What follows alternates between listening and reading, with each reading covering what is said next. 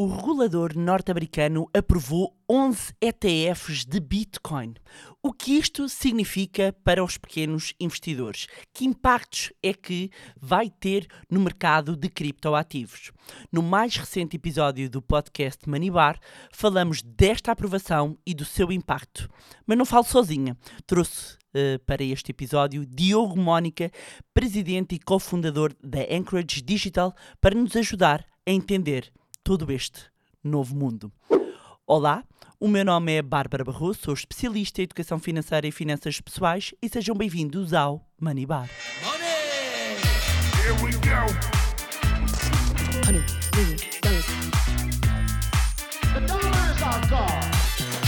Recentemente, a SEC aprovou 11 ETFs de Bitcoin e aqui no podcast Money Bar não poderíamos deixar de falar deste assunto, mas eu não estou sozinha. Eu trouxe um verdadeiro expert na matéria para discutirmos aqui, não é discutirmos, vamos conversar sobre este tema, ok? Estão aí fora 11 ETFs sobre Bitcoin. E agora? É a questão. E agora? Portanto, para um, falar comigo sobre este tema, tenho Diogo Mónica, co-fundador e presidente da Anchorage Digital. Olá, Diogo. Olá, Bárbara. Obrigado. Tudo bem? Ótimo. Então, Diogo, vamos tra transformar isto mesmo numa conversa. É um money bar. Chegamos ao bar do dinheiro. Neste caso, podia ser crypto bar. Não é?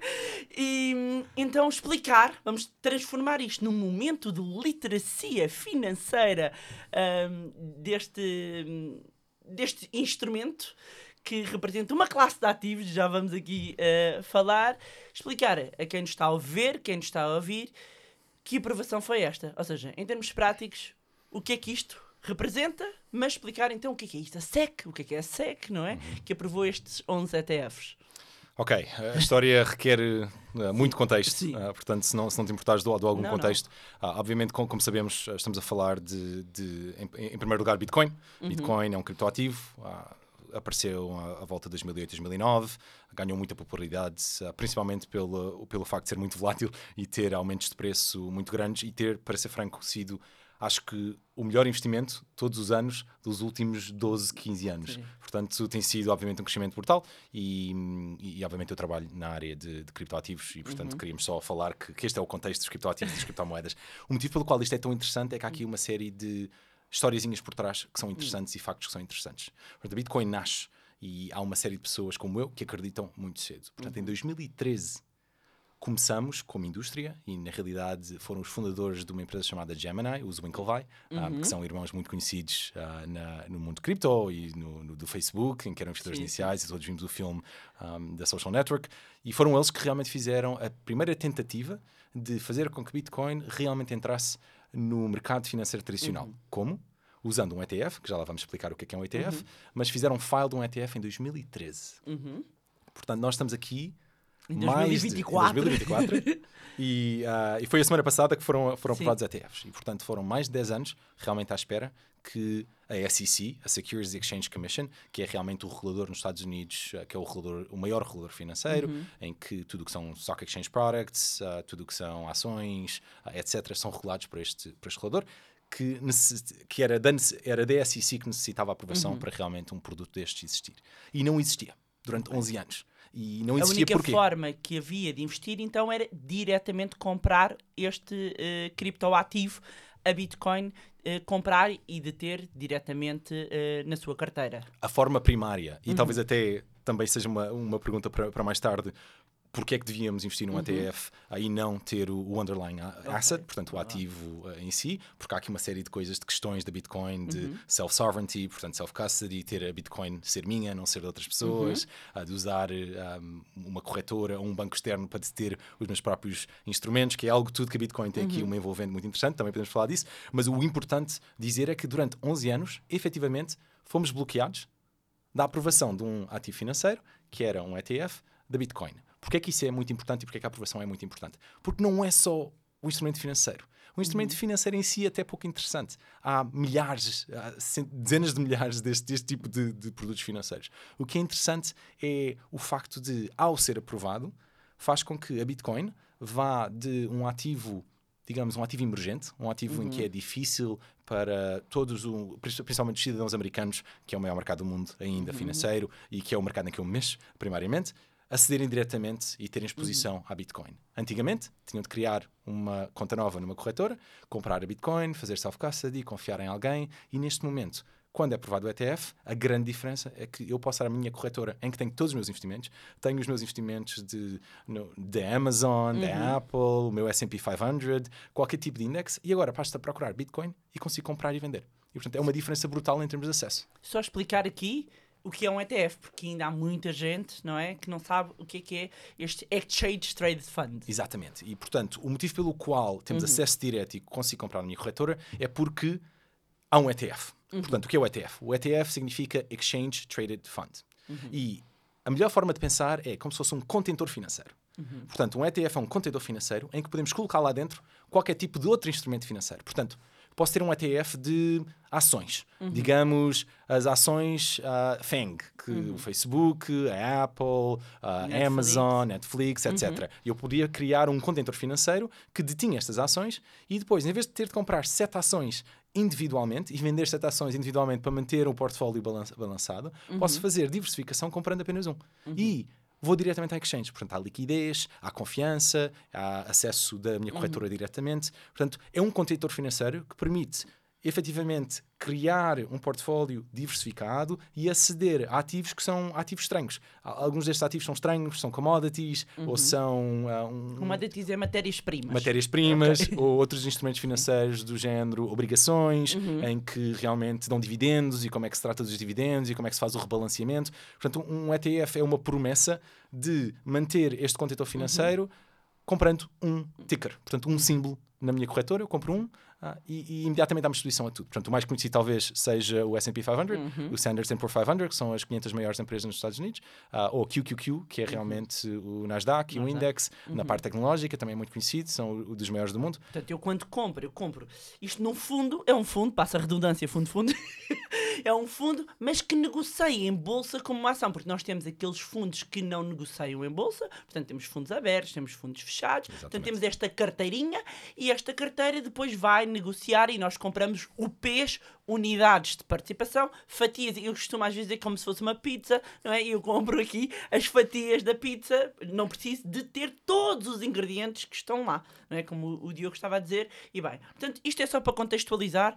Desculpem a gente estar a fazer esta contextualização da contextualização, mas é necessário explicarmos o que é um ETF, o que é Bitcoin, que é para juntarmos, não é? Porque elas agora eh, estamos a falar de ETFs da Bitcoin para depois entrarmos aqui entender como é que tudo isto funciona. Portanto, Exato. já sabemos o que é que é um ETF. Foram aprovados 11. Tivemos 11 anos à espera, um, desta, desta aprovação. Eu tenho aqui uh, uh, alguns, alguns nomes aqui e depois podemos pôr sempre na descrição. Temos o BTCW, temos aqui o IBIT da BlackRock e uh, antes de entrarmos temos aqui o BITB da Bitwise e conta lá, Diogo, temos que fazer aqui um disclaimer. Bitwise, um disclaimer que eu sou investidor da Bitwise, portanto é o meu favorito. Se as pessoas estão a comprar um ETF da Bitwise, é, o, é, o, é, o meu, é o meu favorito. Eu okay. conheço, conheço os fundadores, conheço a equipa. E nós vamos pôr aqui todos, em todo caso, para vamos pôr toda a descrição dos 11, um, dos 11 ETFs. Mas voltando então, já explicámos Sim, já agora. aqui. Portanto, portanto exatamente, o, o, o, instrumento em si, a aprovação Sim. devia ser um não evento. Okay. O motivo pelo qual é um evento é porque tem sido bloqueado durante 11 anos. E, portanto, criou-se aqui um contexto em que a aprovação deste ETF de Bitcoin não é uma aprovação do ETF Bitcoin, é uma validação do mercado de cripto e da entrada do mercado de cripto no mercado tradicional. É, é, isso que está a acontecer. Porquê? Porque deixa de ser um ativo emergente e começa a ser um ativo completamente tradicional, que faz parte do meu portfólio, que eu comprar minha, consigo comprar a minha corretora, consigo uhum. ter, como tenho qualquer outro ativo uh, financeiro. Portanto, o acesso é brutal. O que é que significa? Se há mais acesso e há menos ah, dificuldades à compra, há muitíssimo mais procura. E se há mais uhum. procura e realmente uh, a oferta mantém-se constante, que já agora em Bitcoin só há 21 milhões de Bitcoin, um, por acaso não são 21, não chega às 21, okay. mas é no máximo uh, assintoticamente 21 milhões de Bitcoin, significa que all along há muito mais procura e, portanto, permite-nos realmente um aumento, um aumento de preço e mais entrada de pessoas no mundo de cripto. É, é o primeiro grande impacto uhum. aqui. O segundo é o facto de, ao ser um ETF, significa que é regulado e foi aprovado pela uhum. SEC. E, portanto, há muitíssima mais confiança de grandes instituições, um, pequenos family offices e mesmo pessoas como, como, como, nós que queriam esperar até haver realmente algo que estivesse no mesmo sistema de gestão de portfólio que as ações atuais e que estivesse ligado à New York Stock Exchange ou, ou, ou outra Stock Exchange que conhecêssemos e portanto queríamos ter tudo agregado uhum.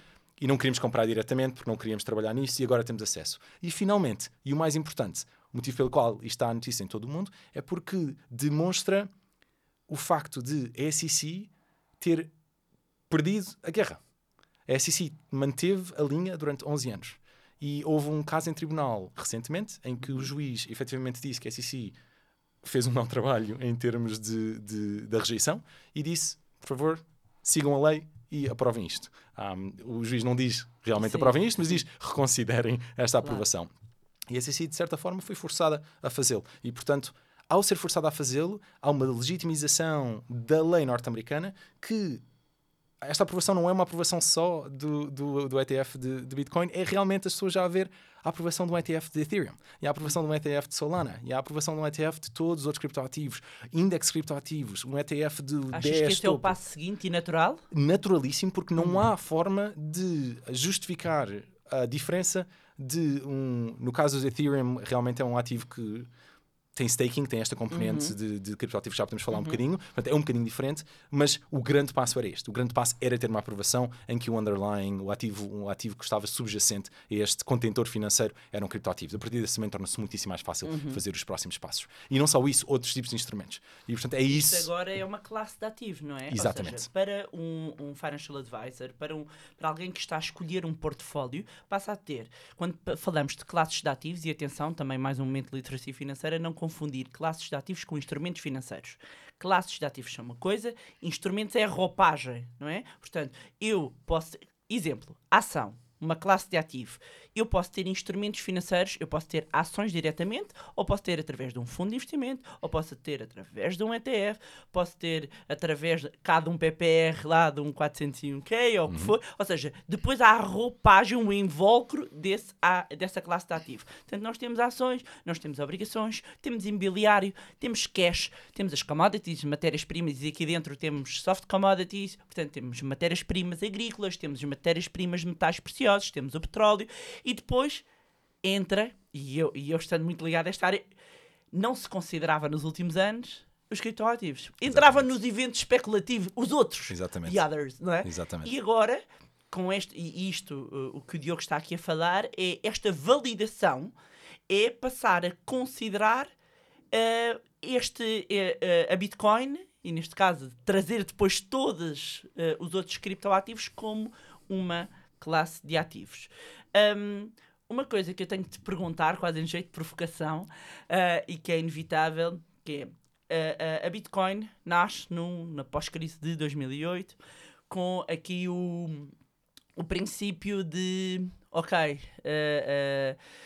não é contra o governo, não é contra os governos a centralização, portanto, uma moeda que não está centralizada, que uh, my, my keys, my money, hum. uh, e não pode de alguma forma aqui ser visto uh, uh, uma classe de ativos que nasce fora de Wall Street, de repente, quando entra via ETF, ela vem para Wall Street, não é? Não se está aqui um bocadinho a subverter a gênese e a matriz que Satoshi Nakamoto quis na, no desenvolver deste ativo? Não, porque eles hum. estão a jogar nas nossas regras. Okay. Eles não controlam a Bitcoin o Adoro governo... que tu digas nas nossas, tipo, a bandeira. Exatamente. Eles não conseguem criar hum. inflação para Bitcoin. Não conseguem okay. criar mais Bitcoin. Portanto, é realmente a Bitcoin uma sovereign resistant cryptocurrency. Portanto, uma, uma moeda uh, que é resistente a, a, a um soberano, ao, ao, poder, como temos no euro, tivemos inflação, como temos uhum. no, no, nos dólares. Ninguém está surpreendido depois de imprimirmos trilhões de dólares, trilhões americanos, trilhões de dólares uh, que, que há inflação, uhum. que resiste a isso. Portanto, neste momento nós temos, o, os temos a BlackRock, temos todos estes grandes jogadores uh, ligados à, à, à, blockchain, a correr nós de Bitcoin, uhum. a, a, participar no mercado blockchain. Sim, a aumentar e a fazer financialização e a usar as exchanges uhum. deles. Mas no final do dia, alguém está a comprar uma Bitcoin, alguém está a criar uma chave privada e alguém está a fazer um registro na blockchain que mudou o dono de uma Bitcoin para outro sítio e não me conseguem permitir, como conseguem no mecanismo, nos mecanismos tradicionais financeiros e nos sistemas tradicionais financeiros, não conseguem evitar que qualquer pessoa se ligue qualquer pessoa neste momento, uhum. antes da BlackRock entrar e depois da BlackRock entrar, pode entrar na Bitcoin, pode transacionar Bitcoin, pode criar uma, uma wallet, uma, uma carteira uhum. privada, uhum. pode gerar uma chave privada e decidir a sua própria Bitcoin. Ninguém me consegue tirar este direito. E é isso que a Bitcoin tem. Uhum. A Bitcoin nunca foi um, para não ser usada nos mecanismos tradicionais financeiros, eu, para mim, o meu ponto de vista é o oposto. É trazê-los a jogar em regras novas, trazê-los a jogar num sistema que seja descentralizado e que realmente não tenha controle centralizado, que é isso, no final do uhum. dia, que tem. E, mas quando nós olhamos em termos uh, uh, do que isto vai trazer para o mercado, novos investidores, primeiro perguntar-te quanto achas que isto vai trazer uh, de volume e de valor ao mercado e depois, quando quando nós olhamos uh, para estas novas pessoas, a dúvida permanece, que é, ok, há uma validação do, do, do Wall Street, do sistema financeiro, porque é o que acontece. Há uma validação do sistema financeiro. Então há muita gente que se calhar estava desconfiada e que agora, ok, mesmo Exatamente. que não seja muito, eu quero ter uma pequena exposição. Dúvida completamente claro. legítima. Completamente. Eu vou comprar diretamente uma Bitcoin ou é melhor eu ir pelo o ETF, ou seja, eh, aqui a tua visão de certo. prós e contras uh, de, de, cada um. É, é, relativamente simples. As vantagens uhum. é a simplicidade. Eu não tenho de confiar em mais ninguém, só tenho de confiar na minha corretora atual, há liquidez e tenho o portfólio no mesmo sítio. Uhum. Ah, portanto, é esta a grande vantagem. A grande desvantagem é o facto de ter custos. Portanto, uhum. eu pago mais para a gestão do, do, do, do, ETF do que pagaria se tivesse as criptomoedas por mim próprio. Na realidade, eu podia comprar diretamente uhum. numa corretora de criptoativos, talvez pagasse uh, pela transação, portanto, uhum. 10 bips, 20 bips, um, 0,2% por transação, mas depois não tinha de pagar pela parte da custódia. Aqui, no fundo, eu, ao detê-lo, pago um, um, uma, uma FII anual ah, por deter As FIIs que, que estão a, a, a, ser, a ser anunciadas parecem-te justas? Sim, muito competitivas. Portanto, okay. temos FIIs um, em alguns destes, e eu acredito que até o, o, o Bitwise, uh, que eu conheço melhor, uhum. tem seis meses, os primeiros 12 meses gratuitos, não estou em erro, e depois a partir daí começam a cobrar na ronda dos 0,15% anuais, uhum. 0,20% anuais, que é muito competitivo uhum. e realmente temos está, está a par de outros ETFs de, de, de ações uh, ou, ou, de outros, ou, ou, de outros tipos de, de ETFs que, que, existem no mercado hoje. Portanto, é competitivo, uhum. mas se eu tiver a capacidade e o interesse uh, de, de, ter as minhas próprias bitcoins ou de querer uh, ter, fazer self-custody, portanto, custódia por mim próprio, então não vale a pena fazer um, um, ou comprar o ETF. Mas a maior parte das pessoas quer simplesmente exposição do seu portfólio, uhum. quer seja. E acaba por ser mais simples, se calhar eu não tenho que ter mesmo não só a wallet digital, como a hard wallet, não Muito é? Ter a, a... Não tenho de perceber. Pois, e não tenho de confiar em mais. Custa-me ouvir isso. Certo? É Sim, verdade, mas em, é termos, em termos de eu preciso de menos literacia financeira, se calhar, ou menos complexidade e menos passos certo. também, não é? Porque se eu já tenho uma conta numa corretora, num certo. broker, no meu banco de investimento, passo a ter uma, eh, o ETF também disponível, é diferente de eu tenho que abrir eh, numa uma Coinbase, uma Binance, o que for. Por acaso é interessante dizeres que talvez seja, eu diria que, pensando nisto hum. agora pela primeira vez, Sim. eu diria que não é necessária menos literacia financeira, porque realmente a criação de uma wallet e a abrir uma conta numa corretora. Eu acho que é a complexidade. É mais é? a complexidade. A, a, literacia financeira que é necessária continua a ser a mesma. Continua. Que é, vale ou não vale? Mas é colocar é um ativo muito volátil. Para mim, a literacia financeira é sempre necessária, não é? A percepção de pela complexidade. Exato. Porque eu parecendo que não, e, e apesar de, infelizmente, a, li, a literacia financeira em Portugal ser baixíssima, como mostram os dados do Banco Central Europeu, a verdade é que eu ainda tenho alguma noção do banco, ainda vou certo. lá e tenho uma corretora e até posso ter umas poupanças. E por ser um ativo emergente, eu não sei nada daquilo. E pior, e podemos falar também disto, as burlas que existem muito associadas, sempre que há um ativo emergente, e, em muitos casos, e nós aqui mesmo no, no Manibar e no Manilab recebemos mensagens de muitas pessoas que infelizmente uh, acabam por, por, por ser enganadas porque põem dinheiro. Por aquilo não são corretoras, aquilo não, são não, fraudes e burlas, não é? E, repente... nesse aspecto o ETF é melhor porque é a minha corretora atual. Sim. Mas a literacia financeira continua a ser. É um, é um ativo muito, muito volátil, tem crescimento, uh, potencial de crescimento muito grande e o potencial de decrescimento muito grande. Em que porcentagem é que faz parte do meu portfólio? Hoje em dia já não é se os criptoativos valem a pena fazer parte do uhum. portfólio. Obviamente que se é o melhor ativo de, de crescimento durante os últimos 12 anos, uh, uhum. a, a, resposta é sim, mas é em que porcentagem? É 1%, é 5%, que realmente depende da pessoa e aí a literacia financeira é necessária para claro. realmente pensarmos no portfólio como um todo. Quanto é que achas que isto vai trazer ao mercado, então, em termos de volume, que existem muitos números a circular? É muito difícil estimar. Sim. Eu odeio fazer este tipo de previsões porque eu odeio estar errado. e, inevitavelmente, quando faço uma previsão deste género, vou estar errado. Mas deixa-me só dizer o seguinte: hum. deixa-me só dizer que, pela primeira vez, temos as forças de vendas de, de, de, dezenas de milhares de pessoas, de, de todos estes ETFs, da BlackRock e todos os que, os, os que vêm aí, uhum. a venderem um, um, um ETF, um, um ativo Sim. que lhes faz dinheiro e que tem criptoativos como o, o, ativo subjacente. Portanto, é muito interessante, não tínhamos isto. Portanto, em termos de procura um, e oferta, estamos uhum. a criar, vamos criar muitíssimo mais procura, porque vamos ter realmente forças de vendas a vender este tipo de instrumentos que não tínhamos no passado. Portanto, isso é interessante pensar que o sistema tradicional financeiro nunca lutou pela Bitcoin e agora está a lutar pela Bitcoin. E, portanto, isso pode ser a diferença entre portanto, o preço atual um, uhum. não se manter e aumentar muito, porque, porque há realmente muitíssimo mais interesse do ponto de vista de, de, dos, dos advisors, financial advisors, claro. uh, em venderem este produto. Mas como é que tu olhas, sendo, obviamente, uma pessoa que está do lado dos criptoativos, mas que está no mundo financeiro, muito ligada a Wall Street, a tua visão mesmo, como é que tu olhas para isto, de olhar a, a, a, velha Wall Street hum. a ter que, e perdoem-me a expressão, engolir, engolir isto, não é? E esta validação, uh, não só, obviamente, do regulador, mas do mundo, porque uh, o, não tenham dúvidas que, em termos de criptoativos, o mundo mudou naquele dia 10. É verdade. Vamos recordar sempre este dia como o dia em que a percepção do mundo financeiro mudou. Como é que tu olhas, não é? Como é que tu chegas agora aos Estados Unidos e, e se calhar alguns daqueles que tu bateste à porta certo. e que falaste há 10 anos. Um, sentes, sentes aquele gosto da vitória de valeu a pena que afinal não estou louco? Não, claramente, claramente. Eu, uh, quando estava a levantar a minha primeira ronda de financiamento Sim. para a Anchorage em 2017, um, eu falei com, com um investidor e com um general partner no GP de uma, de uma firma de investimento de capital de risco.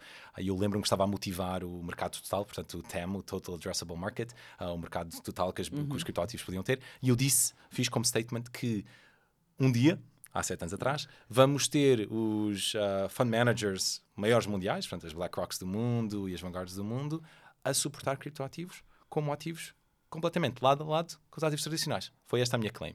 E o feedback que me foi, foi, que foi dito foi o seguinte: isso nunca vai acontecer. Já falaste com essas pessoas? Por acaso não, não vale a pena. Eu acho que elas, elas viram, viram as notícias. Sim, sim, viram, viram, as notícias, era difícil. Sim, mas se cruzar novamente, porque é inevitável. E obviamente que. Uh, um... O ser humano é bom a esquecer-se as, aquilo que não convém, portanto também. Mas pegando nesse ponto, e é importante também para as pessoas entenderem o que é que faz a Anchorage certo. Uh, eh, um, e de que forma é que a Anchorage beneficia disto. Certo. Portanto, já agora deixa-me só responder à pergunta anterior, que é, eu por acaso não vejo os... O sistema tradicional financeiro e as, uhum. as grandes empresas são muito práticas. Okay. Eles Dá dinheiro? Se dá dinheiro, eles fazem. Realmente. Uh, Ajustam a rota. Ajustam completamente. E quando veem que é real, é real. E neste momento temos todos esses players em, em criptoativos, muitos deles a uh, usarem Anchorage como, como clientes. Portanto, é. Mas é eu lembro-me da gente falar há, há, uns anos, quando nos conhecíamos, deste shift, porque vocês têm. E é importante explicar o que é que faz a Anchorage, porque tu tinhas essa, essa visão Exatamente, do, dos institucionais, quer dizer calma, certo. calma, Houston, uh, temos aqui qualquer coisa, porque começava a haver esse shift, Exatamente. não é? De repente, uh, eh, um, ehm, e é melhor explicar o que é que faz a Anchorage, porque isso ajuda a entender. Portanto, a Anchorage uh, Digital é muito diferente, porque desde o início nós queríamos criar uma plataforma institucional Uhum. permitisse a grandes instituições, nós não trabalhamos com consumidores, uhum. fazerem custódia, compra e venda de criptoativos. Mas o nosso insight foi que se queremos grandes instituições que usem o nosso produto, temos de ser regulados. E, portanto, temos de ter uma ponte nos dois mundos. Nós temos de ser exatamente o que eles estão à espera do mundo tradicional é exatamente o que é necessário do mundo de criptoativos. Portanto, nós fomos o primeiro banco federal nos Estados Unidos a ter uma licença bancária, portanto, temos a mesma licença bancária que a JP Morgan Chase, que a Goldman uhum. Sachs. Conseguimos operar como banco, completamente tradicional, completamente regulado, regulado pelo regulador, a OCC, o Office of the Control of the Currency, que é o regulador bancário mais antigo dos Estados Unidos. Portanto, uhum. exatamente o mesmo, o mesmo standard, exatamente uhum. a mesma relação, mas com ativos que são criptoativos. Portanto, mantemos Bitcoin, Ethereum, todos estes ativos. Portanto, temos staking. uma grande empresa, uma Visa, uma Mastercard, que por acaso quer ter uma exposição e a questão, para as pessoas entenderem, a que estão a ouvir, um, onde é que eles guardam? Exatamente. Guardam na Anchorage. Exato, porque é muito difícil tecnologicamente. Sim. É cibersegurança que realmente que é necessária, não é? Temos aqui uma chave privada que a Bitcoin, as pessoas que não sabem, é quase como se gerássemos uma password, Uhum. que é uma password muito grande e muito complexa, e essa password ah, detém a capacidade de transacionar as minhas bitcoins. Se eu me esqueço essa password, não há password reset, não há, não há recuperar password, acabou. O dinheiro desaparece. Se um, um sistema for comprometido por atacantes e eles roubarem essas passwords ou moverem o dinheiro, não há clawback, não há telefonar ao banco, não há, não há qual tipo, tipo de capacidade de fazer este clawback, de reverter estas transações. E portanto é necessário alguém que realmente saiba muito de cibersegurança. E eu e o meu cofundador é essa a minha carreira, portanto, eu Claro. fiz cá o doutoramento, fiz em segurança, liderei segurança para uma empresa muito grande chamada Square, liderei em eh, segurança para uma, uma empresa também agora muito conhecida no, no mundo dos developers na cloud, chamada Docker, e depois quando criei isto realmente usei Claro. todos os eh, mais de 15 anos de Sim, experiência nós que já vamos linkar aqui a conversa que já tivemos para o Moneybar e o Diogo ainda estava nos, eh, nos Estados Unidos, não estava aqui à minha frente. Eh, e, e link aqui para as pessoas entenderem também aqui o teu background. Mas voltando aqui, então, como é que a Anchorage vai beneficiar disto? Porque vão ter mais clientes, vão ter mais procura, isto é inevitável. É uma validação brutal e já, já está a acontecer, mas essencialmente a forma mais direta em que beneficiamos é se há mais procura e se o, o preço dos criptoativos aumenta, o nosso modelo de negócio ah, está diretamente ligado ao preço dos criptoativos, em que nós cobramos uma porcentagem anual dos depósitos da plataforma, portanto simplesmente fazemos mais dinheiro. Se a Bitcoin aumenta ao dobro, nós temos uma porcentagem, a porcentagem aumenta para o dobro e portanto fazemos o dobro do dinheiro. Depois uma pergunta aqui relativamente à volatilidade do ativo. Existe aqui, eh, e, também já se fala muito nisto, de que eh, nos últimos anos tivemos muita volatilidade, volatilidade, a oscilação aqui do preço, eh, deste caso do ativo da Bitcoin. É um ativo volátil, sim senhor. No mercado há quem acredite que agora, inclusivamente, com o ETF, com a entrada de institucionais, com a entrada de fundo de pensões, ou seja, desde o momento em que começamos e os fundos de pensões, os grandes fundos, são buy and hold, não andam para cá a comprar e a vender, que isto pode levar a uma redução da volatilidade deste ativo. Uh, como é que tu olhas para isto? Acreditas que isto pode acontecer? Deixamos de ter oscilações tão grandes e pode trazer alguma estabilidade? Ou não? Claramente, claramente. Ah, é- é- é- claramente. Portanto, vai haver mais liquidez no mercado, vamos ter institucionais que têm realmente uma visão a 10 anos, a 20 anos sobre o ativo e, e até agora tem sido, claramente, este foi o primeiro instrumento financeiro que foi liderado Uhum. pelo retalho, pelo consumidor, e em que as instituições vieram 6 anos, 7 anos, 10 anos depois. Portanto, nunca tinha acontecido antes haver um tipo de ativo em que os consumidores tenham sido os primeiros a lá chegar. Mas os consumidores são notórios ah, por eh, venderem e comprarem nas alturas piores. E, portanto, ah, efetivamente aumentou a volatilidade. E ao haver mais participantes institucionais, há mais market makers, há muitíssimos mais participantes que permitem ah, controlar as oscilações de preço e ter melhor price discovery. E melhor price discovery necessariamente significa menos volatilidade. Ok, tens aqui eh, eh, alguma. Tu não gostas de fazer projeções, mas eu tenho que perguntar. Tens aqui, Força, tens força. aqui al- algum, algum número aqui eh, onde, onde vês que possa, por exemplo, atingir a Bitcoin ainda este ano? Volto a dizer, há muitos números, não é? Todos os dias tipo, somos inundados aqui de números. Portanto, eh, temos eh, Bitcoin neste momento à volta dos 46, Ah, 42 Dois? mil dólares, 43 mil dólares. ok? Exatamente. E hum, até onde é que pode ir? É, quando eu digo um preço, como é, é logo o título do podcast, que é Não. Diogo Mónica diz que a Bitcoin vai atingir um milhão de euros em 2024. Não, não, não, calma, calma, não estamos nisto. Não, Não, mas- vai mas- ser esse o título, aviso já, e depois as pessoas estão a ver, veem que este não é o título. Não, eu mantenho muito fora disso porque realmente nós somos completamente Sim. neutros. Sim. Nós somos completamente neutros, nós não damos sequer conselhos sobre compra e Mas por venda isso é que podes dizer, seja neutro. Ah, pois, porque eu não sei. Se eu soubesse, É, se, eu, se eu soubesse, comprava mais. Mas estás comprador? Ah, eu estou sempre comprador. Portanto, eu acho que as pessoas deviam, quando são ativos deste género, que têm muito potencial a longo prazo, eu acho que há aqui uma estratégia boa que é a dollar cost averaging, que já falaste no podcast, Claro. certamente. Sim, sim, Ah, sim. Em que, obviamente, lump sum investment, portanto, investimento de uma vez, se eu tivesse dinheiro disponível hoje porque vendi outro ativo qualquer ou ganha a lotaria. Lump sum investment, em geral, ah, ganha ah, Sim, de dollar sim, cost averaging longo- ao, ao- ao long term, mas o que as pessoas fazem é uma porcentagem pequena, da mesma forma que fazem um investimento no seu, nos seus portfólios todos os meses com o restante do salário, um, também, também deviam fazer uma porcentagem dessas na Bitcoin, que é o que é o que eu faço muito regularmente. Qual foi o valor mais baixo que compraste Bitcoin? Uh, baixo dos 100 dólares. Momento, pausa, pausa, calma, quem está a conduzir e está a ouvir o podcast. Esta, como assim abaixo de 100 dólares? Vão ver a quanto é que está, que é para ficarem muito tristes e a pensar, uai, uai. Que indicadores é que tu achas que são relevantes para se olhar, para avaliar, para avaliar este ativo? Porque depois, isto uhum. também traz isto, não é? Porque se é uma classe de ativo, eu tenho indicadores para avaliar as ações, sejam indicadores fundamentais, sejam de análise técnica, tenho nas obrigações, avaliar o risco, o retorno, ou seja, que indicadores é, é, é que é consideram, é algo que consideras uh, uh, relevantes de olhar? Há muitas pessoas com muitas teorias. Uhum. os, que, os que são atípicos, que não são uhum. a tentativa de usar um discounted, discounted cash flow model num uhum. ativo que não tem cash flow. Há pessoas que tentam olhar para supply and demand e a issuance, portanto, isto está aqui um, os mineradores estão a criar Bitcoin um, e, portanto, tentam olhar um bocadinho para quanta Bitcoin é que está a ser criada, embora eu, de certa forma, não acho que isso faça muito sentido, uhum. porque já sabemos quanta Bitcoin é que vai ser criada no total.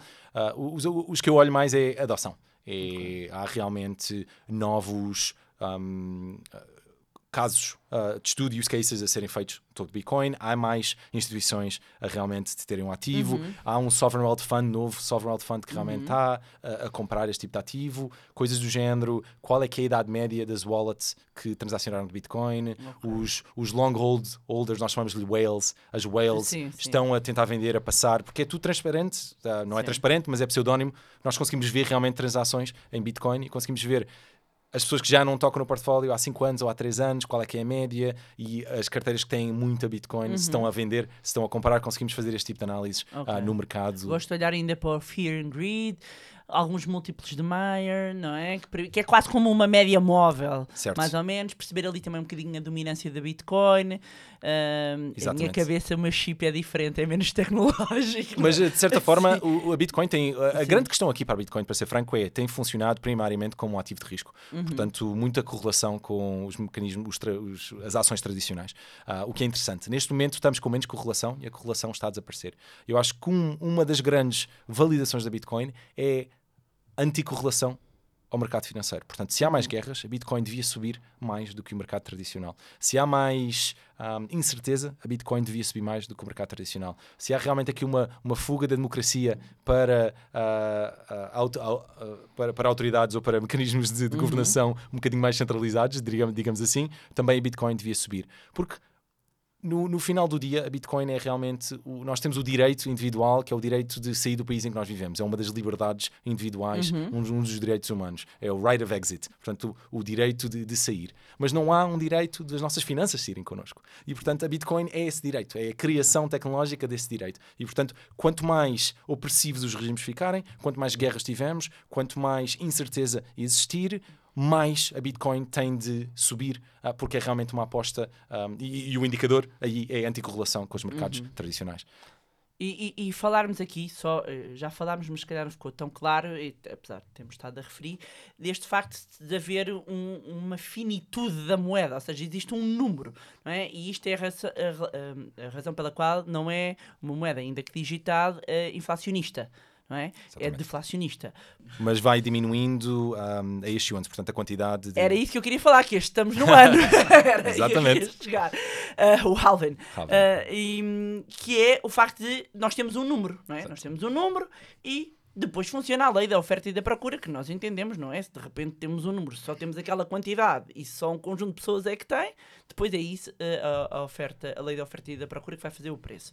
Mas há uma particularidade que eu queria que explicasse esse conceito de halving. Portanto, o conceito de halving é a Bitcoin é um ativo que foi o primeiro ativo uhum. e conceptualmente tem este conceito de mineração, que é efetivamente uma, uma lotaria em que uma pessoa faz computação para tentar ganhar a lotaria, uhum. em vez de apostar e comprar a raspadinha para ganhar a lotaria, faz uma computação, portanto gasta uma certa quantidade de energia e de, de eletricidade para fazer uma computação para participar da lotaria. E essa lotaria vai, um, no início, para motivar as pessoas a juntarem-se, dava muitíssimo mais dinheiro, portanto uhum. dava muitíssimo mais Bitcoin a quem ganhasse a lotaria e a 4 em 4 anos vai, vai diminuindo para metade. Eu, eu, para ser franco, eu acho que os modelos que usam este tipo de emissão, um, emissão está a diminuir em metade, 4 em 4 okay. anos, e portanto, a certa altura, a quantidade que falta é muito pouco um, relevante para okay. realmente o, o, preço do ativo no seu, no seu global. E talvez seja muitíssimo mais interessante olhar para o número de criptoativos que tenham sido roubados ou que tenham sido perdidos, porque uhum. muitas bitcoins pronto, foram perdidas e nunca vão ser recuperadas. E isso entra, não entra no preço, e okay. acabamos por fazer aqui uns modelos as pessoas acham interessantes, há pessoas que lutam por um modelo, outras que lutam por outro, e eu, para ser franco, pronto, acaba por ser no final do dia procura e oferta, uh, e acho que há, há, poucos modelos que façam muito sentido para mim em termos de, de seguir o preço. porque o Diogo estava a mencionar como é que funciona isto de, das chaves, não é? Para quem compra diretamente e explicares um bocadinho só rapidamente o processo. E a pergunta é: e se eu perco as minhas chaves? E se eu me esqueço? E se eu não fixo? Eu recupero. Como é que eu faço? Portanto, esta é que é uma das grandes vantagens do ETF, é que uhum. essa responsabilidade não é minha. Também é uma das vantagens, talvez, usar uma corretora confiável, portanto, uma pessoa de uhum. confiança, uh, em que uma pessoa possa realmente confiar uh, para comprar e, e, fazer custódia dos criptoativos, ou se forem um grande investidor, confiarem na, na Anchor Digital, é, é obviamente a, a, resposta certa aí. Mas há aqui uma, uma decisão que é, em geral, o nosso sistema tradicional financeiro é muito paternalista e a Bitcoin é o oposto que é o poder está na mão das pessoas, para o bem e para o mal. Responsabilização total. Responsabilização total. E portanto, pronto, há aqui um intermédio. E ninguém, ninguém diz que temos de fazer 100% de um ou 100% do outro, uhum. não é? Uhum. Podemos fazer 10% 90% ou 90-10. Posso, talvez não seja a melhor ideia ter todo o, todo o meu dinheiro e todos os meus investimentos em Bitcoin e colocá-lo na mesma casa que é a única casa que eu tenho, porque se a casa arder, vai a casa e vão os meus investimentos. Portanto, obviamente não faz sentido sim, nenhum fazer. Uh... E, e, por uma questão até, desculpa interromper-te, mas deixar este alerta, até de heranças, atenção a isso. Alguém tem que saber, alguém que fica cá tem que saber a chave. É um dos grandes problemas uh, para grandes instituições e, e family offices, é a parte das heranças. Não é? Porque se ninguém sabe, não, não se vai conseguir, não é? Exatamente. Um, aqui uma, uma questão que falaste que tem a ver com outros, outras moedas, nomeado Ether. Uh, um, que particularidades então é que têm que podem criar alguns desafios relativamente à criação, por exemplo, também de um ETF nestes, nestes criptoativos. A maior particularidade é o facto de, em vez de usarem mineração, uh, o Ethereum começou por usar uh, o mesmo sistema que a Bitcoin, ou muito uhum. parecido, e mudou para realmente um sistema de staking, em que há, não há energia a ser despendida para minerar, o que há é um sistema em que quanto mais Ethereum eu tiver, uhum. e meter, quanto mais Ethereum eu pôr em, puser na, na, na rede em uhum. risco, mais sou recompensado. Portanto, não é a mesma coisa, mas há aqui um mecanismo de geração de dividendos, de certa okay. forma. Eu bloqueio o meu Ethereum na rede, participo com um nó para validar as transações que estão a acontecer na rede uhum. e sou recompensado por isso uh, na proporção dos ativos que ponho. E, portanto, uhum. quanto mais Ethereum puser, mais sou recompensado. E, portanto, de certa forma, acaba por ser um, um dividendo da rede. Ou podemos olhar isto para duas formas, que é, uhum. estão a pagar dividendos. Outra forma de pensar é, toda a gente está a ser diluída, mas eu não okay. estou. E, portanto, quem não participa está a ser diluído, mas quem participa não está a ser diluído. São as duas formas de, de olhar Portanto, para, o, para o cria um desafio... desafios enormes, porque claro. é muitíssimo mais difícil, é um dividendo, não é um dividendo, quando é, quais é que são os impostos, os, os ativos em si, os criptoativos têm sistemas de taxação muito diferentes em muitos sítios do mundo, portanto isto não é uniforme.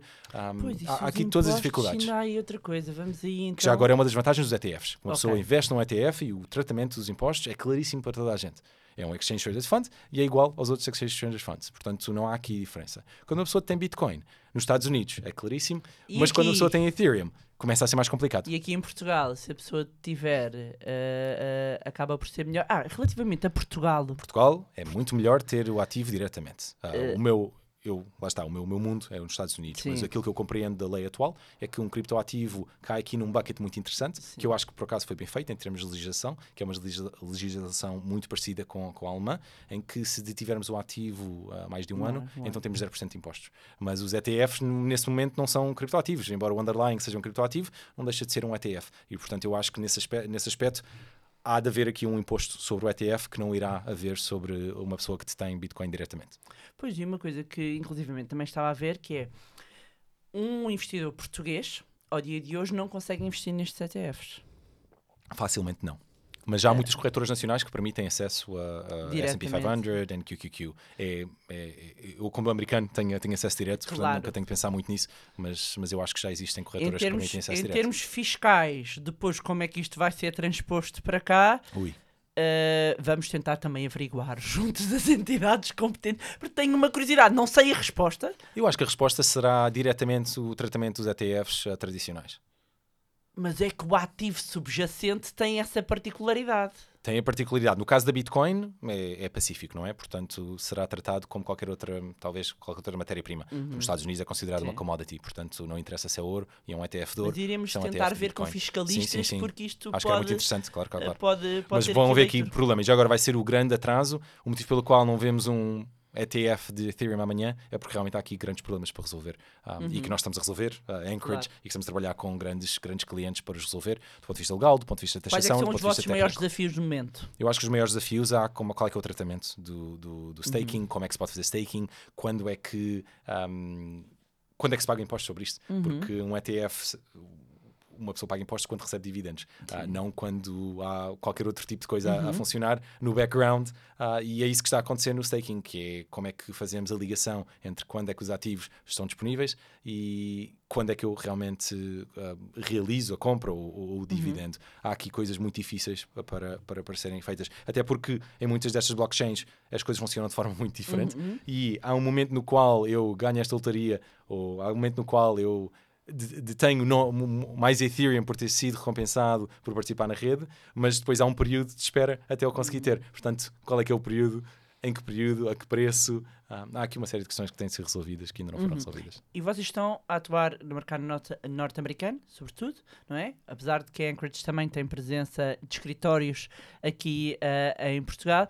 Vocês, a partir dos Estados Unidos, trabalham com clientes do mundo inteiro? Do mundo inteiro. Tem mais norte-americanos? Temos ah, primariamente norte-americanos, mas é Uhum. porque o mercado é primariamente norte-americano e, portanto, faz sentido. Também temos uma entidade regula- regulamentada ah, ou regulada em Singapura, portanto, Ok. também temos uma entidade de, de booking aí. um, e temos clientes na Europa e temos clientes pelo mundo todo. Um, da mesma forma que uma pessoa pode usar a JP Morgan Chase neste momento ah, para, para um, serviços financeiros, também qualquer pessoa eh, na Europa pode usar a Anchorage Digital.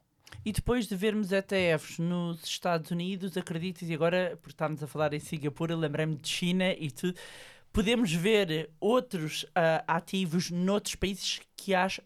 Quais é que achas que podem ser os países ah, que podem seguir um bocadinho também este, este caminho? Ah, Claramente, eu- há muitos, muitos, muitas, muitas entidades regula- de- de- reguladoras que copiam a SEC diretamente. Portanto, há países do género Austrália em que agora que os Estados Unidos têm uma, uma relação e uma framework aqui que, que seja mais óbvia em termos de qual é, é a relação. Já agora, o ETF ser aprovado não significa que a relação seja clara. Ah, portanto, temos de distinguir aqui um bocadinho as coisas. Ah, normalmente não há este tipo de situações em que há um ativo subjacente a um, um ETF em que não há necessariamente cl- clareza sobre qual é a regulamentação, mas há clareza sobre o ETF porque, porque é realmente um, um, um- contentor financeiro e esse contentor Claro. financeiro está bem regulado, mas o, o subjacente não necessariamente. Ah, portanto, há aqui também umas, umas questões interessantes. Na Europa temos sido líderes nesse aspecto, e, portanto, liderámos muito nos Estados Unidos e, e- e tem, sido, tem sido ótimo ver ah, o MICA e a relação a sair na Europa. Era isso que eu ia perguntar, que há quem diga que estamos aqui em termos de regulação à frente dos Estados Unidos, com o MiCA, e eu fui ver a CABLA, que é para mexer, Markets in Crypto Assets, não é? Que foi aprovado em maio do ano passado, ahm, que em todo caso ainda não foi transposto para a legislação portuguesa, se não me Exatamente. engano, É ah, mas que vem estabelecer normas para estes ativos e trazê-los aqui para a esfera da, da regulação. Ahm, este, este estar a, a liderar, ou seja, só para se entender, porque de repente é estranho nós, como assim a Europa está a liderar? Sim, sim, sim. Ah, em que sentido? Só explicar aqui um bocadinho ah, melhor. E é, não, é interessante porque essa relação realmente saiu e trata muito do que é que são um, ativos de pagamento, stablecoins, que é um dos grandes temas de criptoativos, um dos grandes casos de sucesso dos criptoativos que as pessoas não falam é o facto de stablecoins do género USDC terem realmente um- um- um papel brilhante em um, trocas entre países, em remittances, como se diz nos Estados Unidos, e há uma série de capacidades que temos agora, podemos ter programmable money, portanto, dinheiro que pode ser programável, que antes não tínhamos, nunca tivemos. Um euro programável, nunca tivemos. Um dólar programável, e agora temos realmente dólares confiáveis programáveis, e portanto, isto é uma série de aplicações, fintechs, que as pessoas podem meia dúzia de, meia, meia dúzia de, de- de alunos de engenharia do técnico num fim de semana conseguem criar uma aplicação que tem realmente este tipo de instrumentos financeiros e consegue transicionar dólares de uma forma que simplesmente não conseguiam nunca ah, e demoravam dois anos e, e milhões de dólares a terem, terem capacidade de o fazer no, noutro aspecto. Portanto, há aqui uma série de coisas que as stablecoins ah, têm sido roladas na Europa e que, e que a Europa está a liderar. Agora, vai bifurcar de certa forma, um bocadinho o destino. Antigamente as pessoas olhavam para os Estados Unidos, o que é que nós estávamos a fazer, mas nos Estados Unidos agora, como está tudo muito atrasado, as pessoas têm feito por si. Em Singapura, estão a liderar também aqui nesta, nesta área. Ah, portanto, não sei bem qual é que é o, o outcome final, ah, mas vai ser interessante, ah, porque é um dos poucos casos em que a Europa realmente liderou a parte de regulação de um, de um instrumento financeiro e não está simplesmente a ver o que é que os reguladores norte-americanos fazem e a fazerem algo que seja semelhante. E tu olhas para a Bitcoin e para as pessoas lá em casa mesmo entenderem, porque quando está dentro às vezes é difícil fazer zoom out, não é? Que é, tu olhas para a Bitcoin uh, como uma reserva de valor, olhas para a Bitcoin como uma utilidade, ou seja, imaginas que daqui a uns anos vamos utilizar mesmo, já se utiliza para transações, ok? Em algumas transações, mas com uma maior normalidade, como é que tu olhas para o futuro da Bitcoin? Portanto, eu, há aqui muitas narrativas uhum. que eu acredito e que são overlapping, portanto, estão simultaneamente aplicadas à Bitcoin. Ah, claramente, há aqui uma componente de que eu falei, right of exit, portanto, o direito de, de sair com as minhas finanças e ter realmente uma, uma moeda que é nativa da internet. Eu acho que não falamos muito isto e não falamos aqui uhum. no, no, podcast e talvez não tenhamos tempo, mas nunca houve dinheiro nativo da internet. Uhum. E o facto de não ter, de não ter havido desde cedo dinheiro nativo da internet é o motivo pelo qual temos um modelo horrível de financiamento de, de, grandes empresas, que é o modelo dos anúncios, que é o modelo de agregação de dados. E quantos mais dados, melhor, porque consigo ter anúncios que sejam mais eficientes. Parte do motivo é porque não havia um dinheiro nativo da internet, não havia facilidade de transações, não havia facilidade de microtransações. Eu não podia pagar por aceder a um site, por aceder a um, a um jornal. Havia aqui muita dificuldade em uhum. pagamentos. Primeiro, primeiro criámos pagamentos de cartões e depois uhum. tentámos realmente adotar e fazer uma série de, de, outros mecanismos de pagamento que estão cada vez a ficar mais simples, mas é o pecado original da internet, é o facto de não termos monetização nativa. E o haver monetização nativa é aquilo que a Bitcoin atingiu. Portanto, há esse aspecto, há o aspecto de uh, não estar sujeita um, a ser inflacionada por um, por um governo, uhum. que obviamente é aqui a parte de reserva de valor. Há uma componente de settlement, portanto, de realmente já ter um efeito de rede brutal e todos os países do mundo neste momento têm a capacidade de, de, de aceitar Bitcoin. Portanto, Bitcoin uhum. tem realmente valor real, valor intrínseco, como medium of exchange, embora a volatilidade obviamente continue a ser uhum. muito alta, mas o ouro também tem volatilidade alta e as pessoas sabem que tem valor e, e tem valor e há muitas culturas em que realmente um, guardar ouro e acumular uhum. ouro é realmente aquilo que as pessoas fazem. Portanto, vejo estas narrativas todas um, simultaneamente uhum. na Bitcoin um, e eu acho que aquilo que temos de ver é realmente, como eu disse, eu disse anticorrelação, mas queria dizer não correlação. Não correlação, uh, não correlação com os ativos tradicionais, acho que esse é um, é um dos... É um, é um dos ângulos. Outro ângulo é um, fundos soberanos começarem a alocar a Bitcoin como realmente um ativo que, que queiram ter no portfólio. Outro elemento é quanto mais um, plataformas de um, on-ramp, portanto, de troca de, da moeda tradicional local e de criptoativos é que existem. Portanto, tudo isso são. Uhum. É, é, o aumento do valor do criptoativo e é o, o aumento da capacidade de medium exchange que, que, que, faz com que estas três narrativas realmente subam. Portanto, é isso que eu vejo na Bitcoin. Mas, mas sempre que nós falamos da Bitcoin para o cidadão comum, não para quem está no ecossistema, hum, há, há aquelas pessoas que consideram, ok, isso é tudo muito lindo, mas no final do dia eu estou sempre a converter isto para dólares, porque se eu precisar de criar património, eu ainda vou fazer as compras com dólares. Já nem vou uh, entrar, não vamos ter tempo para, para falarmos aqui da questão, falaste, tocaste aí no ponto de ter o valor intrínseco e aqueles que são muito, continuam contra a Bitcoin, é exatamente calma, porque é uma, é, é, um ativo digital, mas não há a criação real de valor. Vamos deixar isso para outra conversa, para, para 2.0, deixamos.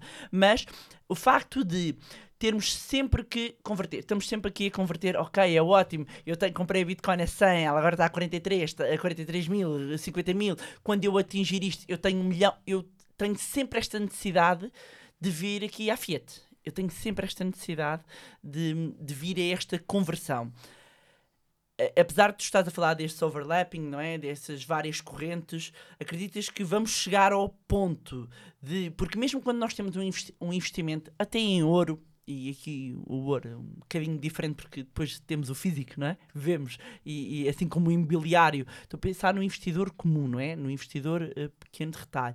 Quando falamos em ações. Mas é uma questão de percepção, não é? Porque é percepção, tudo é percepção, até, até o, o dinheiro, não é? Certo. Portanto, eu, isto é uma nota, é uma certo, nota porque certo. eu e tu acreditamos. Certo. Porque se formos para o mato, uh, as pessoas se calhar é o tomate certo. que querem, ou se querem uma cabra, uhum. não é? Se não há dinheiro. E, e, bem, estava aqui toda uma conversa, porque é a confiança que eu e tu temos de que este papel afinal vale 100 dólares e pronto, e temos aqui, e tu acreditas, eu acredito. Exatamente. Portanto, existe este ponto de encontro. A questão é se este ponto de encontro de confiança vai chegar à Bitcoin. Talvez não. E não é necessário que cheguemos a esse ponto em que haja realmente a Bitcoin como o medium exchange tradicional do dia a dia. Eu acho que é muitíssimo mais provável que o que aconteça é que tenhamos uma credencial Visa ou outro tipo de mecanismo que usa Bitcoin como mecanismo de settlement, que usa Bitcoin como mecanismo de funding, uh, mas de forma transparente, que as pessoas não, não veem no dia a dia. Portanto, não acho que a Bitcoin necessite de realmente estar no, no, no meu dia a dia e ser o eu eh, ter de interagir com a Bitcoin uhum. e o preço uhum. atual em euros da minha Bitcoin para a Bitcoin ter tido sucesso no mundo, portanto está a ter impacto sem ter esse tipo de, de, de capacidade. Uhum. Um, e o que acho que é interessante também é que é fácil ter esta conversa em um, países como Portugal ou países como os Estados Unidos, em que realmente há rule of law, há lei, uhum. há, houve inflação, mas não houve hiperinflação. É muitíssimo mais fácil ter esta conversa uh, quando a moeda local está a inflacionar 100% ao ano uh, e a Bitcoin está a aumentar de valor face a todas as outras moedas durante 12 anos seguidos. E portanto aí sim. a volatilidade, sim, exato, o preço aumenta. E... Achas que nestes países pode haver uma adoção até do ponto de vista muitíssimo, muito mais rápida? Muitíssimo mais rápida, mas claro. vejamos que também há alternativas, não é? Eu, em vez de ter Bitcoin, posso ter uma criptoativo que é uma stablecoin.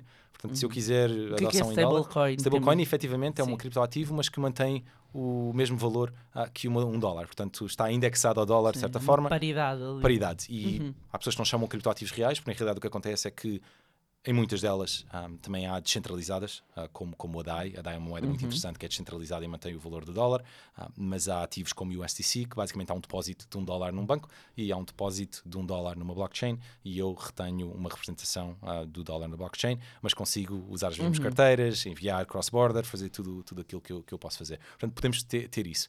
Mas na, na Bitcoin em si, obviamente que manter este valor é muito, muitíssimo diferente na Turquia e manter este valor é muitíssimo diferente nestes sítios. Ah, portanto, há aqui utilidade que nós não vemos no dia a dia e que não sentimos ah, da mesma forma que, que pessoas nestes, nestes países realmente sentem.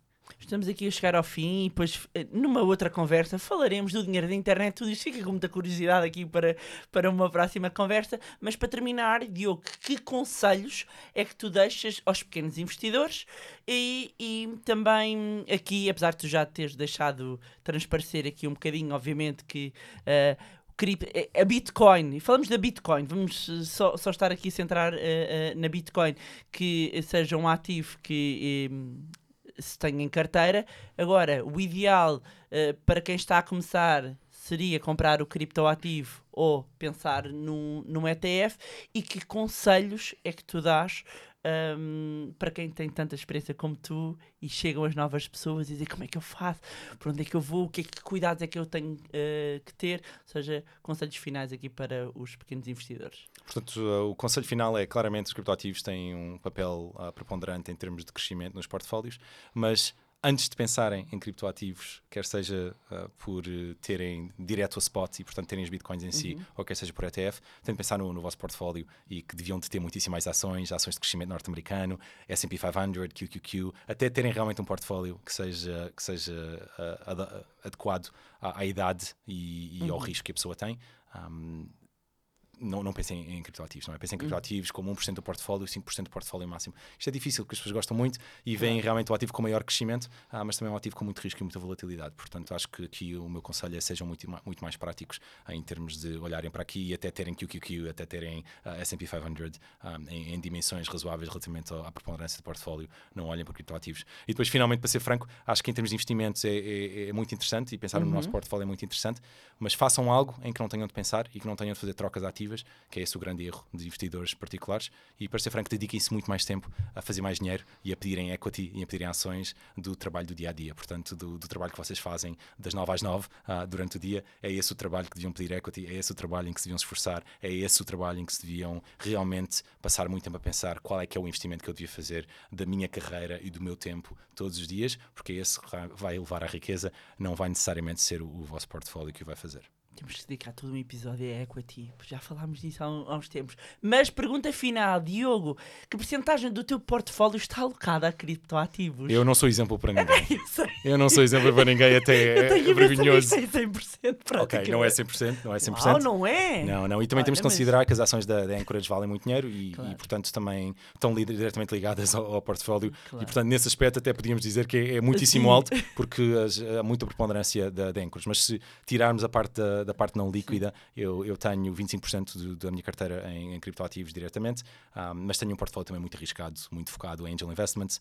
Eu já fiz mais de 115 investimentos de, uh, de angel, portanto, como, como capital de risco. um investidor de capital de risco. Mas não recomendo a ninguém que o faça, porque isto é completamente. A motivação não, não, não é, é fazer dinheiro. Obviamente, e, e, vou, e, todos os nossos podcasts têm também sempre um, um disclaimer que, obviamente, isto é o, o, Diogo. Eu estou a fazer uma pergunta pessoal, do mesmo modo em que eu já partilhei em alguns episódios do meu portfólio pessoal e tem a ver com o nosso perfil de risco. Não é aconselhamento, nada disto que nós estamos aqui a partilhar, é Exato. aconselhamento. E eu acrescentava mais uma última dica, se me permites, que é força, investirem força. na vossa literacia financeira. Certo. Porque com literacia financeira nós conseguimos aferir aquilo que é melhor para nós. Exatamente. E isso é fundamental. E é muito importante entender que não investir com o bolso do amigo, não investir com a dica quente do amigo.